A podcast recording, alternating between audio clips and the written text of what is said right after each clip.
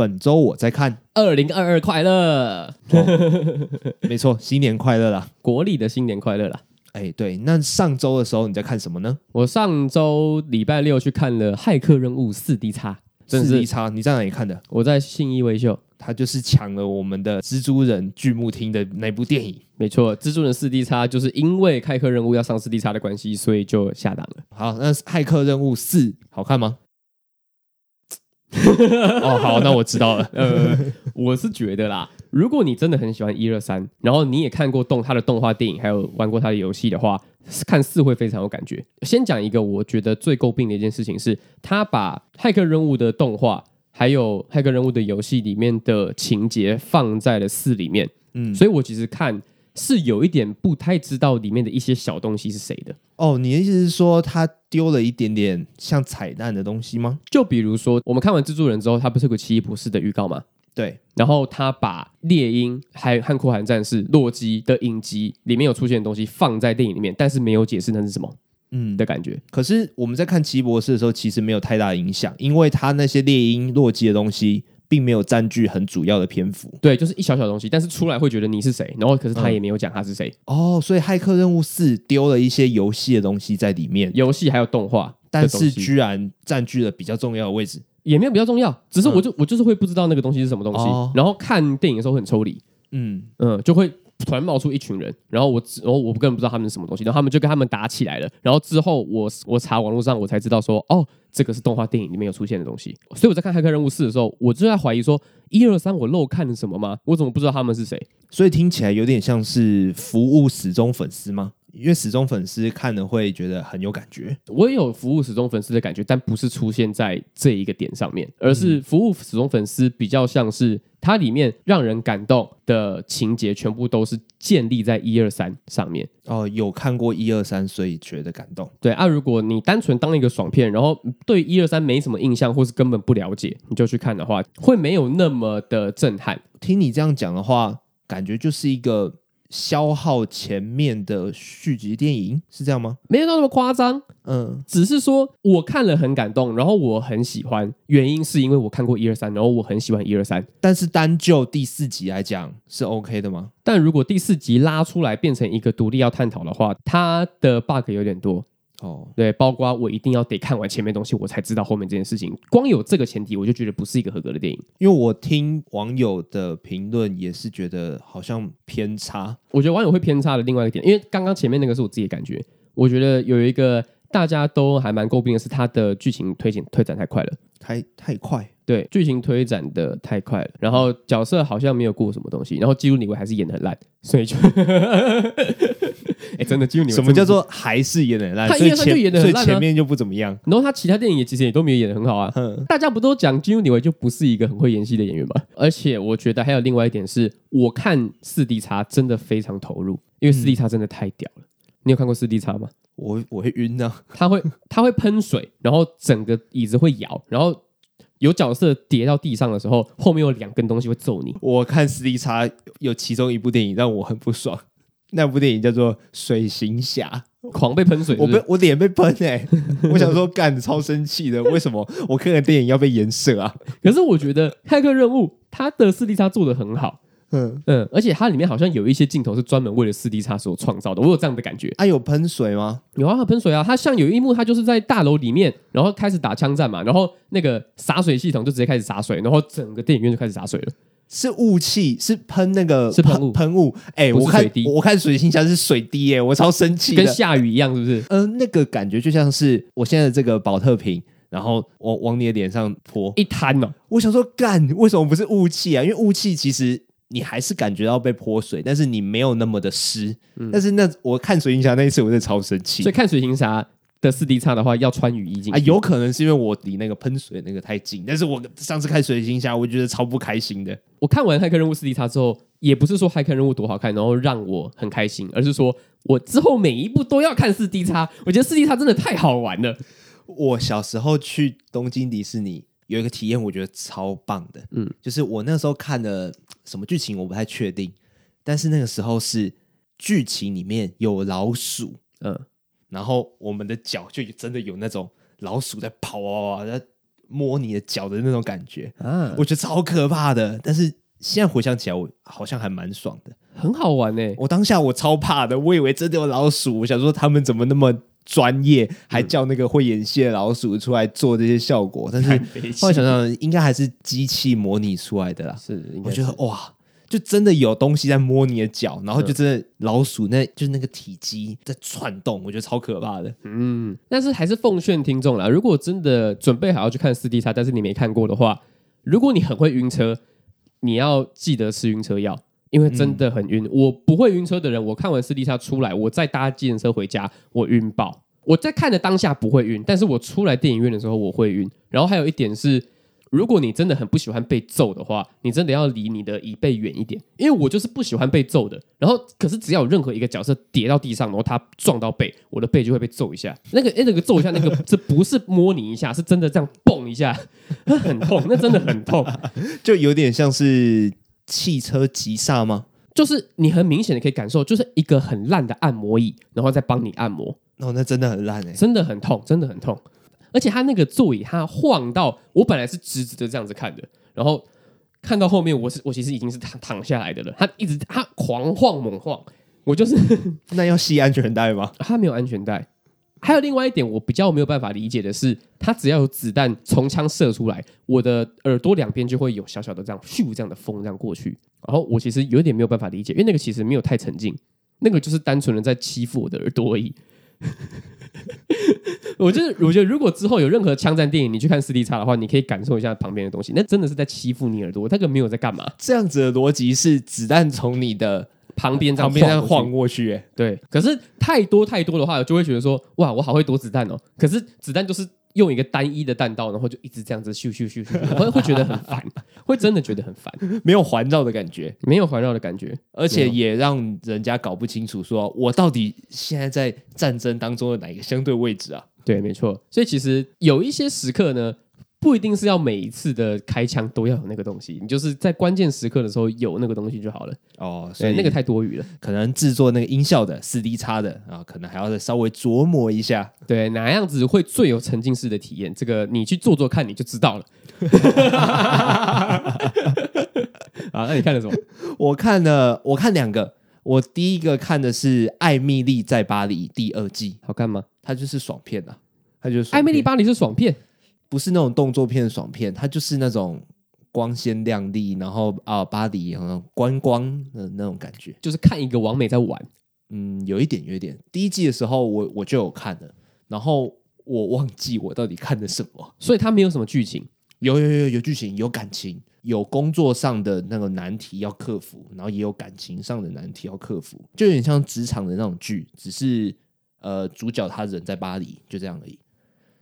那好看吗？好看吗？好笑啊！但是就是当下笑一笑，你不太有什么深远的影响。因为第二季刚播的时候，它有那个几分钟的回顾，让你回顾一下第一季到底在干嘛。嗯、然后我看的时候才发现说，哦，对，其实我看过第一季耶的那种感觉，哦，就基本上都忘光了，基本上就忘光了。然后第二季我目前看了一半，我有点担心它会变得难看。因为网友好像有在批评说变难看了，但是其实我目前看还好。然后我看了一半，我不太知道后面到底要怎么发展，会发展成难看的样子。因为我觉得第一季它就是一个没有记忆点的东西，但是不至于说难看，它就是一个让你笑笑的东西，然后光鲜亮丽，然后疫因为疫情，然后就觉得哦，我好想出国啊，出国好玩，就体验各个不同的文化，然后跟不一样的帅哥邂逅这样子。它是情境剧吗？不是，绝对不是，跟。你说的那种六人行，那个是相差甚远。它比较像职场啊，我就像讲职场比较多啊。然后，然后加入一点点感情。然后我目前看的觉得有一点点不妙，哦，有点不妙，因为他就是在讲那种呃不小心上了你的男朋友啊的那种感觉哦，是这种的，然后被抓包这样子啊。他作品呈现的氛围是开心，然后欢乐愉快的，开心的，然后会有一点无厘头。对对对，有一点哦，那我了解了。对，然后。去体验一下法国人做事的方式跟美国人做事的方式。不过老实讲，我会觉得是美国人眼中的法国人啊，所以说不定法国人也不是这样子，比较刻板印象。我觉得有可能法国人也看着这个也不会觉得那是他们自己。嗯嗯，对吧？我觉得我看完之后，我也会忘记我看过这部，然后第三季的时候再回顾一下，哦，原来我看过这个啊。然后之所以会让我继续一直看下去的，是因为我觉得女主角长得很漂亮。所以就说真的要推荐听众跟我的话，是很推荐的吗？他看了会让人觉得开心，嗯，但是没有到非看不可哦，无聊再看。对对对，没错。无聊，然后真的想说啊，今天不知道看什么，那看一个美女好了，然后就点开《艾美丽在巴黎》。哦，没错没错。如果是抱持这种想法的话，你会得到满足的。好，对啊，还有第二个啊，第二个的话是我们两个同时都有看的，叫做《千万别抬头》，Don't look up，很好看的，我觉得很好看，很好看吗？嗯，我觉得很好看。我对这部的想法有点小复杂，哎，嘿，你可以先讲。我觉得它就是一个讽刺的一部电影。但有点微妙的东西是，我希望它的讽刺是能够得出一个小小的结论的，然后那个结论的话，代表了导演最真实的想法。但是他的讽刺就停留在呈现这个世界有多么荒谬而已。嗯，对，我觉得是这样子。因为我刚才说的那个手法可能会更冒险一点点，就是他提出一个更深的立场。他简单来讲，就是他踩的更里面，但踩的更里面会让有一些人认同，有一些人不认同。对我而言，马南波杰克就是这样子的作品。他对于讽刺有一个独到见解之外，他又给出一个作者，嗯，他个人的立场。那喜欢这个立场的人就会觉得马南波杰克超好看啊，觉得不吃这套的，他就觉得哦，就还好。我会觉得，我会希望千万别抬头，他。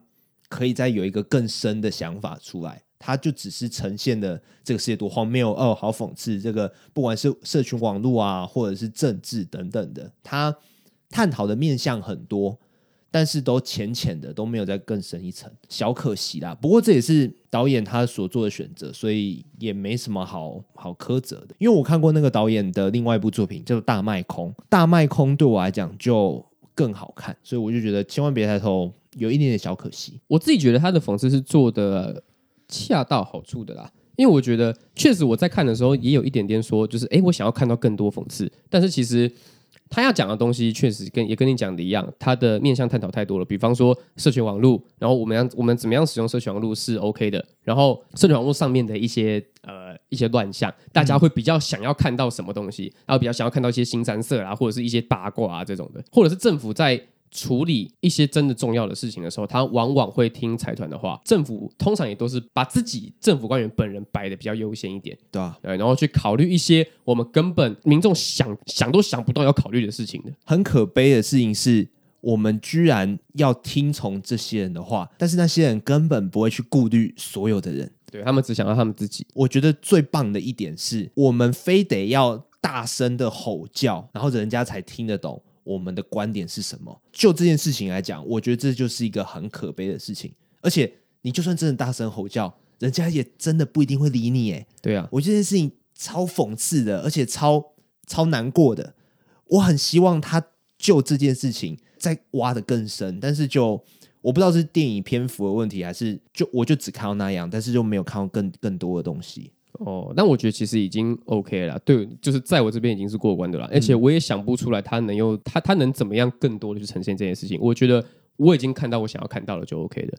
哦，对，然后另外一件事情是，呃，我们还刚根本都还没介绍这个这个电影到底在讲什么哈。他呢，就是有一天有一个天文学家还有他的助理发现了一颗百分之九十九点八七趴会撞到地球的陨石，距离这一颗陨石砸到地球还有六个月。他们极力的想办法的要去跟政府说，有一颗陨石要砸到地球了，然后就衍生出我们刚刚讨论的那些，都没有很多人理会他们啊。就算有一天真的理会他们了，也是有别的意图。对，然后到了真的人类站在地球上面，可以清晰的看到那颗陨石就要掉下来的时候，大家才来开始恐慌，才来开始祷告，但是就已经来不及了。没错，就是一个黑色喜剧、黑色幽默，然后到故事的结尾。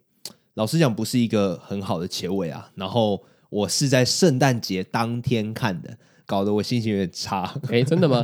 对啊。所以你其实不是特别喜欢这部电影的。我觉得我过一阵子会忘记。嗯，我很认同你说的，就是，就如果他讲的更大力，好像也想不到他到底能怎么讲？但是我我认同这件事情，但是我就是希望在讲讽刺的这些导演们，他们可以提出我们想都没想过的事情。但是当他提出来的时候，我们每个人都会认同他们。我看那个导演他以前的那个大麦空跟这部，我会觉得好像他明明做得到，但是他这是少了一点点。大麦空这部电影，我推荐你去看。哦，他也是他在讲金融海啸那部作品，我觉得讲的很好。虽然前面讲的一堆有点可惜的话，但其实还是推荐去看的啦，嗯、因为它很适合现代的人去看。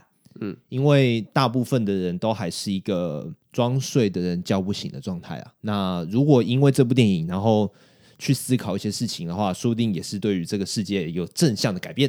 而且娱乐感其实蛮十足的。那部电影，它的一些手法，我觉得都还蛮新颖的。比方说，它的一些搞笑的牌子真的做的很好。哦，对对对对，没错、嗯、没错，嗯，就是一个舒服然后娱乐的宅男电影，嗯，没错，好，也推荐给听众看，它是 Netflix 独家，在 Netflix 上可以看得到，它叫 Don't Look Up，千万别抬头。你知道前阵子有一个新闻还算是闹得蛮大的，就是川普他还是总统的时候，他就去批评梅丽史翠普说。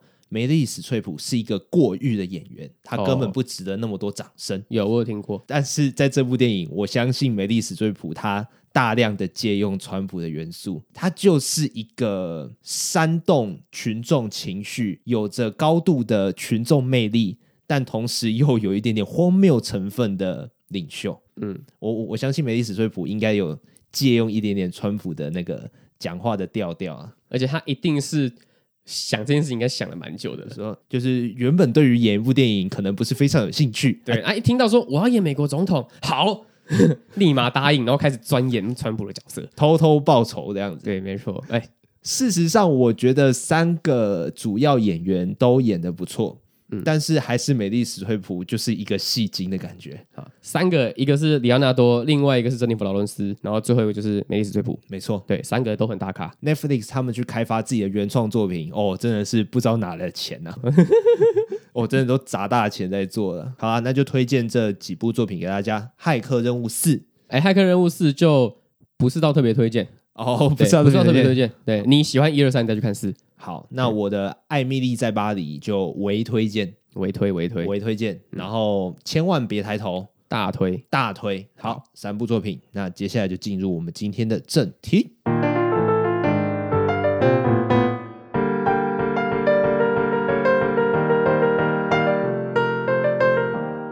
Hello，各位听众，大家好，欢迎来到山田宅青，我是子瑜，我是森奇。要说新年快乐吗？哎，刚刚讲过了，但还是再说一下，新年快乐。没错，今年的第二集，哎，对对，今年的第二集，今年的第二集，我们这样子是跨时空拜年吗？是啊，我们现在目前的时间是十二月三十一号，我们连跨都还没跨，但是先跟各位拜一下年，还没跨年就对了。哎，你今天要怎么怎么过啊？哦，我跟你讲，我就是一个完全不喜欢人挤人的人。所以我基本上就是不会外出的，我就是待在家里，然后看烟火，然后看大家唱歌这样。你就同时台中跟台北还有高雄都跨到年，就对。对啊，就是哎哪边的广告就切到哪边，哪 哪边的哪边的艺人比较喜欢，然后切到哪边这样。对对对，大概是这样子啊。然后就在家里煮个火锅啊，然后呃盖盖个棉被，然后这样吃东西，然后呃睡觉这样。我姐以前跟我讲一个愚蠢至极的事情，哎，她说跨年的那一天你要做一个跨过去的动作。我是有听说要跳起来啦，啊，对对对，就就是那个动作。嗯，我想就我想说是在跨沙小？就是我听说过一个都市传说，是只要你在跨年的那一刻跳起来离开地球表面，就会有可能回不来。就会飘在空中，类似那样子的都市传说，我也不晓得，我也没看过有人飞在天上的，我也没有，大概就是这样的概念吧。是不是超奇葩的？我以前跨年的时候也都是在家跨年，就是看电视这样子，嗯，就是、都看电视就很舒服啊。而且拍一零一烟火的那个摄影机都是在最好的位置，就等于是你没有感受到那个外面的温度，但是你还是看到烟火。对啊，没错，而且你站在一零一的正下方，还不一定比在电视上看的还要来的开心跟精彩。哎，如果不小心站错位置，你都会看到烟哦。是啊，对啊，不是烟火就是烟哦。我是有听说过，我的朋友们会去象山，爬到象山顶去看的。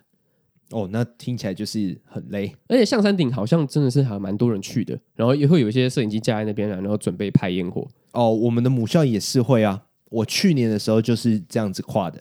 那、哦、那时候跟周传伟去跨，在大校馆，嗯、那边就是有一堆人就坐在那边，嗯、然后看完就就就离开了，呃，就也没有怎么样，就，也没、欸、新年快乐，然后就就走了，对吧？啊，那边那边也没东西吃啊，就就走了。嗯，我唯一一次去一零一跨年，那一次整个吓到我了，怎么个吓法？我高中的时候回基隆外婆家。然后我表弟他带我去台北一零一跨年，嗯，还有他的同学，然后我们就在一零一下面打牌，然后聊天，还算蛮开心的。然后看到那个五四三二一，然后就哇热闹，但但但群众那边，我那一次觉得还是不错，近距离看烟火还是有不一样的感觉，那个临场感，那个氛围还是有点不一样。哦，你们就去看烟火，你们没有去听艺人唱歌？哦，不是那边，不是那边，我们是另外一边。哦，看烟火当下就是哇，这一趟值得。嗯、哇，这就是台湾最热闹的地方啊！那你位置站的是对的吗？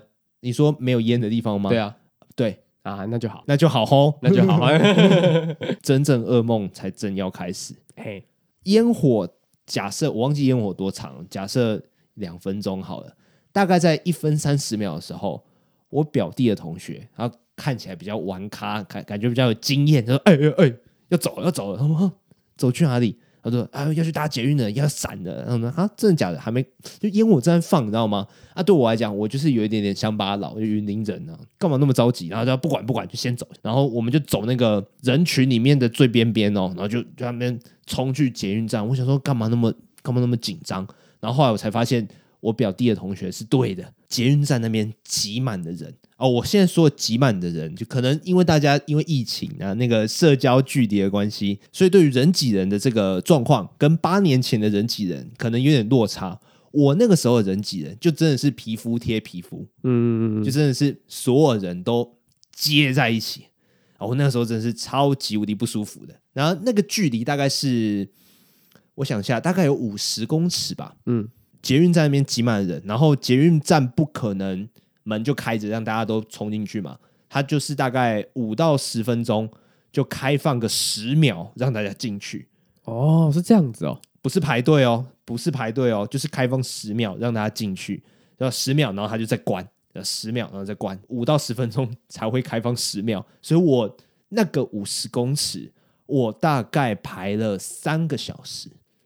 这是我人生中最煎熬的时刻，尤其是进退两难，你知道吗？就是因为我已经算是一分三十秒的时候就已经开始去冲捷运站了，所以两分钟过后、三分钟过后才冲到捷运站的人，全部都在我后面，所以我就真的要去捷运站也不是，然后要回要在外面再晃个半圈也不是，我就在那边折腾了超久，就在那边罚站了，在那边罚站，而且。老实讲，你也睡不着。你如果往一个人的身上倒，你也不会真的倒下来，因为就是真的超级人挤人，就其他人会把你撑住的那种。哦、好险我是呃就比较高的人啊，要不然我真的很害怕矮的人会缺氧的那种，而且也有可能会被踩死啊。就如果太矮的话，然后也没有注意到他，哎，一个跌倒，然后大家也不知道，那就往前挤了。哦，有可能，有可能。不过我，不过那时候人人都几乎没在移动啊，所以也没有踩的问题。但是你刚刚说那个开放那个十秒，如果真的大家很匆忙的话，说不定真的会被踩哦。那你到了那个十秒，就是你已经到了那个门前面了之后，你真的是直接冲吗？冲进来大概几个人？不会很多人，大概十几个吧。十几个？市府捷运站就是那个小小的小小的阶梯啊，一次要进去也没办法很多人，然后。嗯因为人真的是超挤的，所以老实讲，速度快也不能很快，就是进去这样子。嗯，哦，那一次真的是超级累，但是最累的是什么嘞？最累的是我后面站了一个外劳，然后他就是很用力的在压我，就我们已经是皮肤贴皮肤了，他还要他还要推我，然后我那个时候就觉得好不舒服哦。我高中生啊，然后我那个时候算是比较比较孬种啊，然后就就不好意思跟他讲话。然后有其中一个陌生人就跟他说：“哎、先生，可以请你不要这样推吗？”然后那个外劳就这样：“好啦，好啦。”哇靠！那个外劳真的很没礼貌哎！你就之后就不会再来一次了。对，那那一次真的是让我吓到。哎，今年真的很冷啊！听众如果要出去跨年的话，真的要多穿一点啊！虽然已经早就过时间了，没错，但是希望你们穿很多。你在跨时空呼吁嘛？对啊，跨时空也是跨听众的时空啊，因为毕竟他们听到这集的时候，应该已经跨完了。说不定也没那么冷啊。希望啦，今今天算很冷诶、欸，今天好了，那希望大家都不要感冒了，好不好？然后社交距离要抓好哈。现在应该不太可能像挤沙丁鱼那样挤了，不可能啊，对吧？捷运上也不会让你这样挤了。现在就是要社交距离哦，在这个时候你就觉得说啊，社交距离好像是一件不错的事。之前的跨年哦，我跟我的朋友几乎也都是在家里跨，然后哎，跨完年看完艺人唱歌完之后，就开始打电动，打到凌晨四五点，然后就再睡觉这样。因为通常跨完年一月一号都是放假嘛。对，而学生时代的时候，就是跨年就是很爽的一件事情。而且跨年没有你，你有参加过跨年唱歌的局吗？没有，我一次都没有。跨年唱歌这样不会很累吗？我也觉得会超累的。嗯，所以其实跨年我就是都不出门。我听过有一个方案是一零一跨年去 KTV 在唱歌，唱到五点还六点，跑到总统府去干嘛？参加升旗典礼啊，然后可以会送你一个。中华民国的国旗这样子哦，那一整晚就就都不用睡了，都不用睡，然后你大概早上七八点才会回到家那种。我想说，就是真的跨年行程。嗯，我们两个应该都算是比较不用功的学生吧？什么意思？因为如果是以前中学然后高中过跨年的话，我们通常还会再有一个期末考才对。对啊，对啊。如果是这样子的话，我那时候期末考好像不会在跨年当下，好像会在一月。十几号的时候，对，我也记得是一月十几号或是一月初，反正就是大概再隔两个礼拜以内就要直接考期末考了。总之不会读书就对了，对啊，两个礼拜读什么书？对啊，一个礼拜之内才会到那个警戒期。对啊，考完期末考的时候就放寒假了，我都已经在计划寒假到底要干嘛了。谁在那边管期末考？现在放弃的话，也就已经放寒假喽。以前跨年的时候都是在玩居多吧，就不管是高中还是大学的时候，嗯。但是对于跨年行程，我最最差的经历就是那一次，虽然烟火还是蛮棒的，还是很漂亮，那个临场感还是很欢乐。但是如果要把这个行程跟排队绑在一起的话，还是不要好了。嗯，对，比较好的做法就是看完烟火的时候搭直升机回家吧。好，靠背，在那个状态下，没有一个交通工具可以带你逃出那边的。就只有直升机。好啦，到二零二二了，你觉得二零二二会比二零二一还要再好吗？我早就不信这一套了。为什么？去年的时候，大家就讲说什么 “fuck you” 二零二零，然后二零二一会更好。但事实上，二零二一好像没有比较好。哎，我觉得比二零二零更差，因为二零二一的时候真的遇到了疫情进来。因为二零二零的时候，其实那个疫情我们还算是过得蛮蛮顺利、蛮开心的。我觉得对于台湾来说，二零二零还好，但二零二一是真的比二零二零还要再惨的。对啊，嗯，因为二零二一是台湾疫情真的爆发的时候，二零二零还没我们还在看戏的时候，对啊，那个时候还在平行时空啦。对啊，但是我觉得二零二二应该会比二零二一还要再好啦。我其实这样子觉得，疫情已经过了一个最严峻的时候了，然后现在。东西都要慢慢在开放了，那自己的计划应该也会如期的有成果了。我自己觉得，希望了，希望了。那二零二二，我们的频道有什么样子的规划跟改变呢？我们会换频道的 logo，嗯，确定会换，确定会换。然后我想要加片尾曲，然后片头曲我。我我也想要换，但是我还不知道要换什么。片头我觉得得换了，我觉得先换一个顶住，然后再说。片头是该换的，但是片尾的话，我其实有点想加，可是又要重新回归到说要用哪一首歌。嗯，这个确实是比较难一点的。对啊，对啊，对啊，这个是我在频道的外观上面，我觉得会做的更改。那如果是内容的话，我其实想要做难看的作品。哎呦，推荐难看的作品。我，我，我之前就跟你讲过吧，就是。因为我觉得我们想要提倡一个正面的观念，就是烂作品也有好地方可以看。等于说我们是骨头里面挑鸡蛋的意思吗？骨头里面挑鸡蛋，试试 试试看啊，试试看啊！因为我会我会希望我们可以讲的超好笑，希望能给听众不一样的乐趣啊！你要不要看那个烂作品？就领要有领导的代机。那要怎么定义一个作品是烂作品啊？就是我们的偏见啊。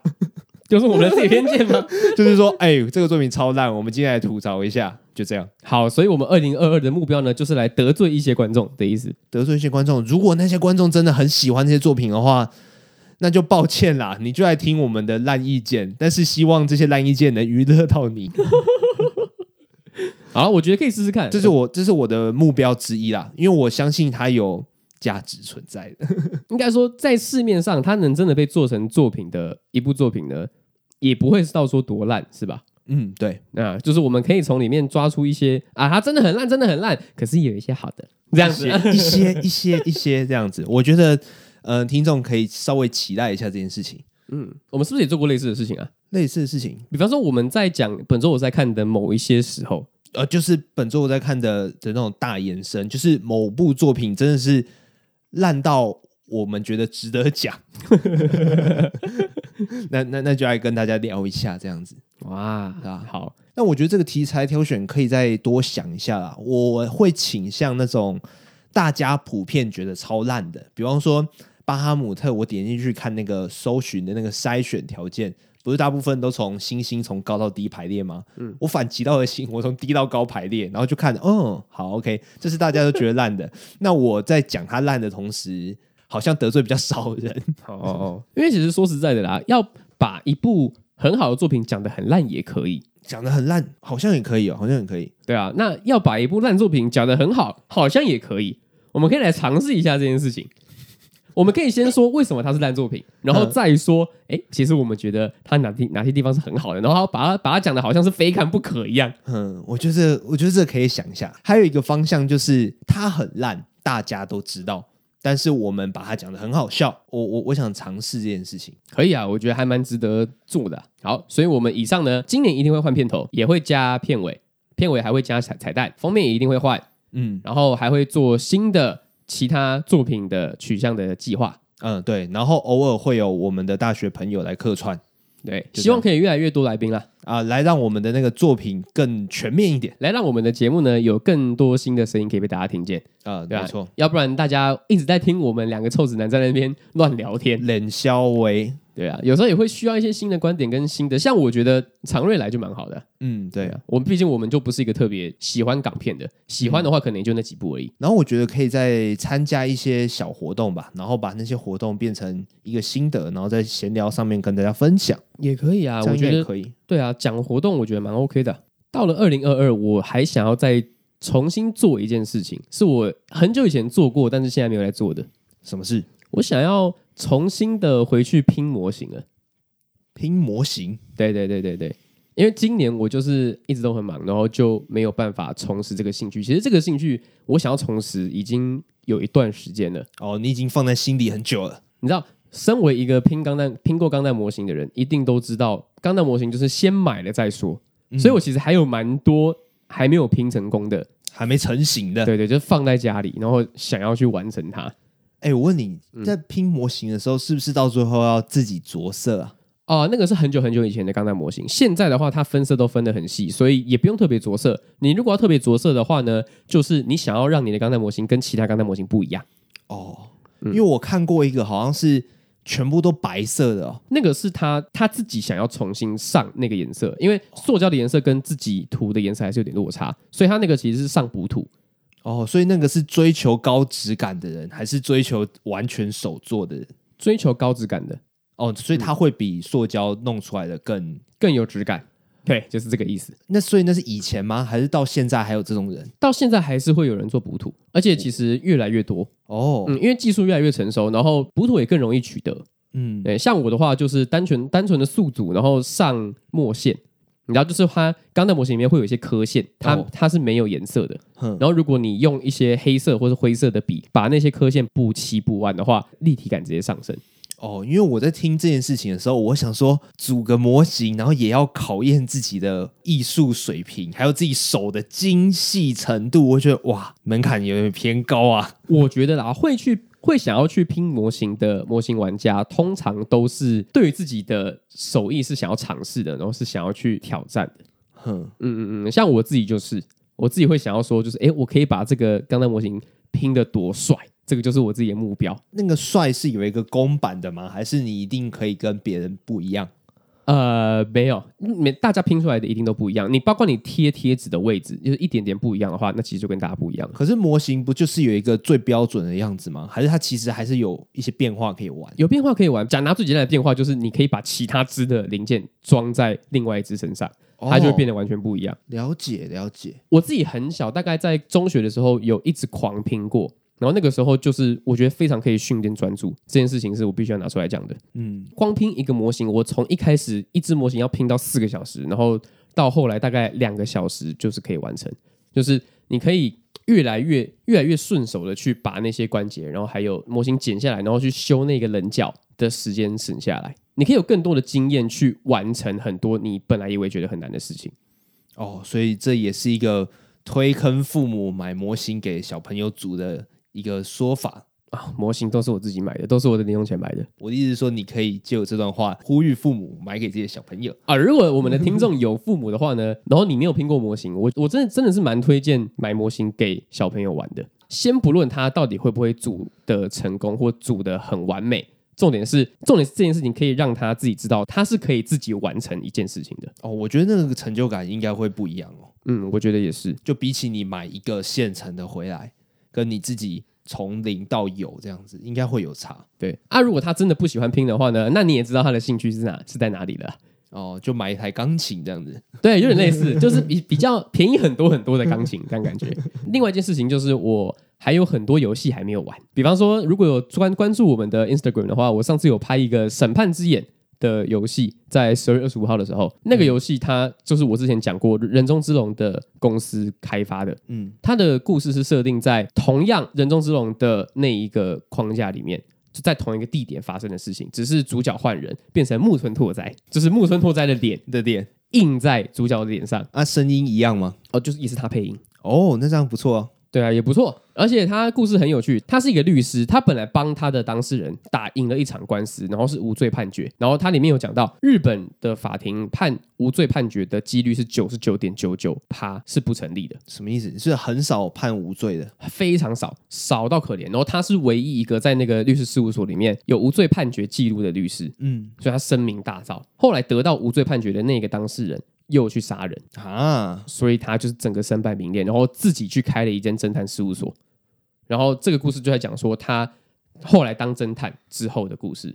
可是身败名裂又不是他的问题，对，可是被连带的。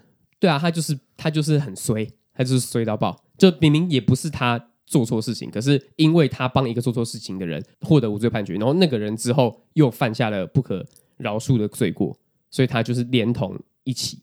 哦，那那第一次的那个无罪判决是真的无罪，是真的无罪啊？那就真的是造化弄人呢。对啊，没错。所以我觉得这个游戏其实还蛮有趣的。然后这个游戏是我明年会想要把它破关的游戏。嗯，这是一个很很很具体的目标。没错，而且也是很简单的目标，只要我时间够就可以。那你嘞？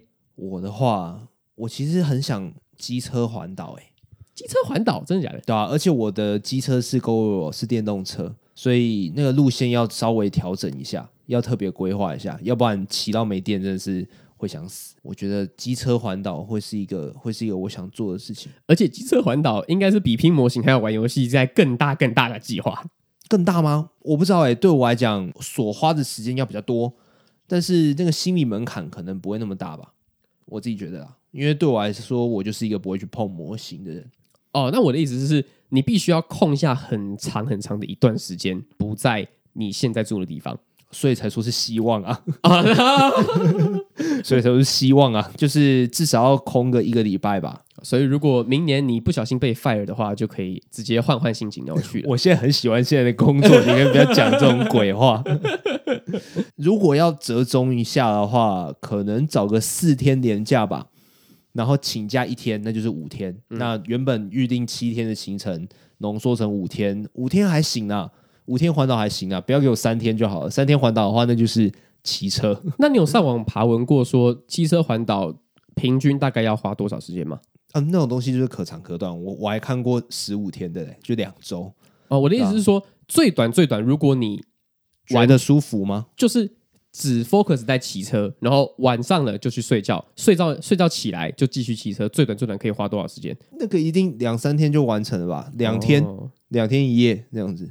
因为光是脚踏车就可以这样子做啦，是但是机车就我自己会觉得可能连假再加上请假，把它用五天完成吧。嗯，也是啊，毕竟我们平我们平常会碰到的朋友就是非常长的在骑车，然后跨县市的。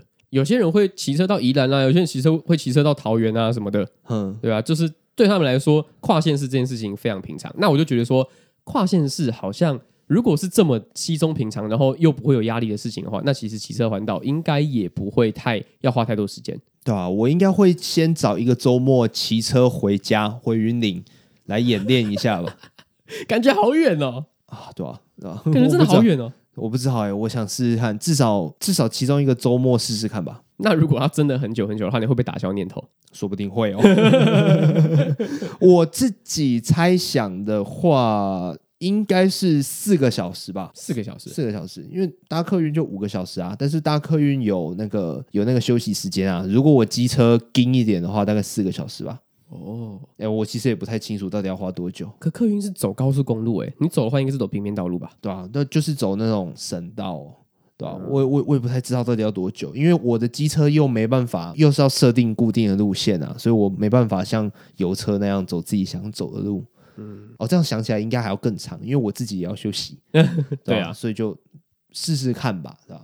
好，那我就还蛮期待你实行，然后跟完成这个计划的，对啊，因为其实出国应该还是有点困难的。嗯，那那不如就趁这个时候多认识一下台湾，因为我同事他也是有有骑车从台北骑到台南，然后他就跟我说：“哎，其实台湾也是真的很漂亮，这样子。”然后我就是觉得说。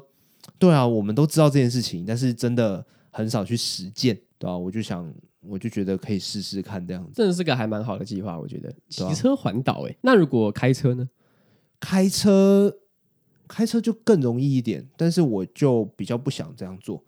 呃，如果要开车环岛的话，那我觉得就要有伴哦。我就我觉得是这样啊，因为自己一个人开车，我觉得那个心情跟骑机车的话变得比较不那么浪漫。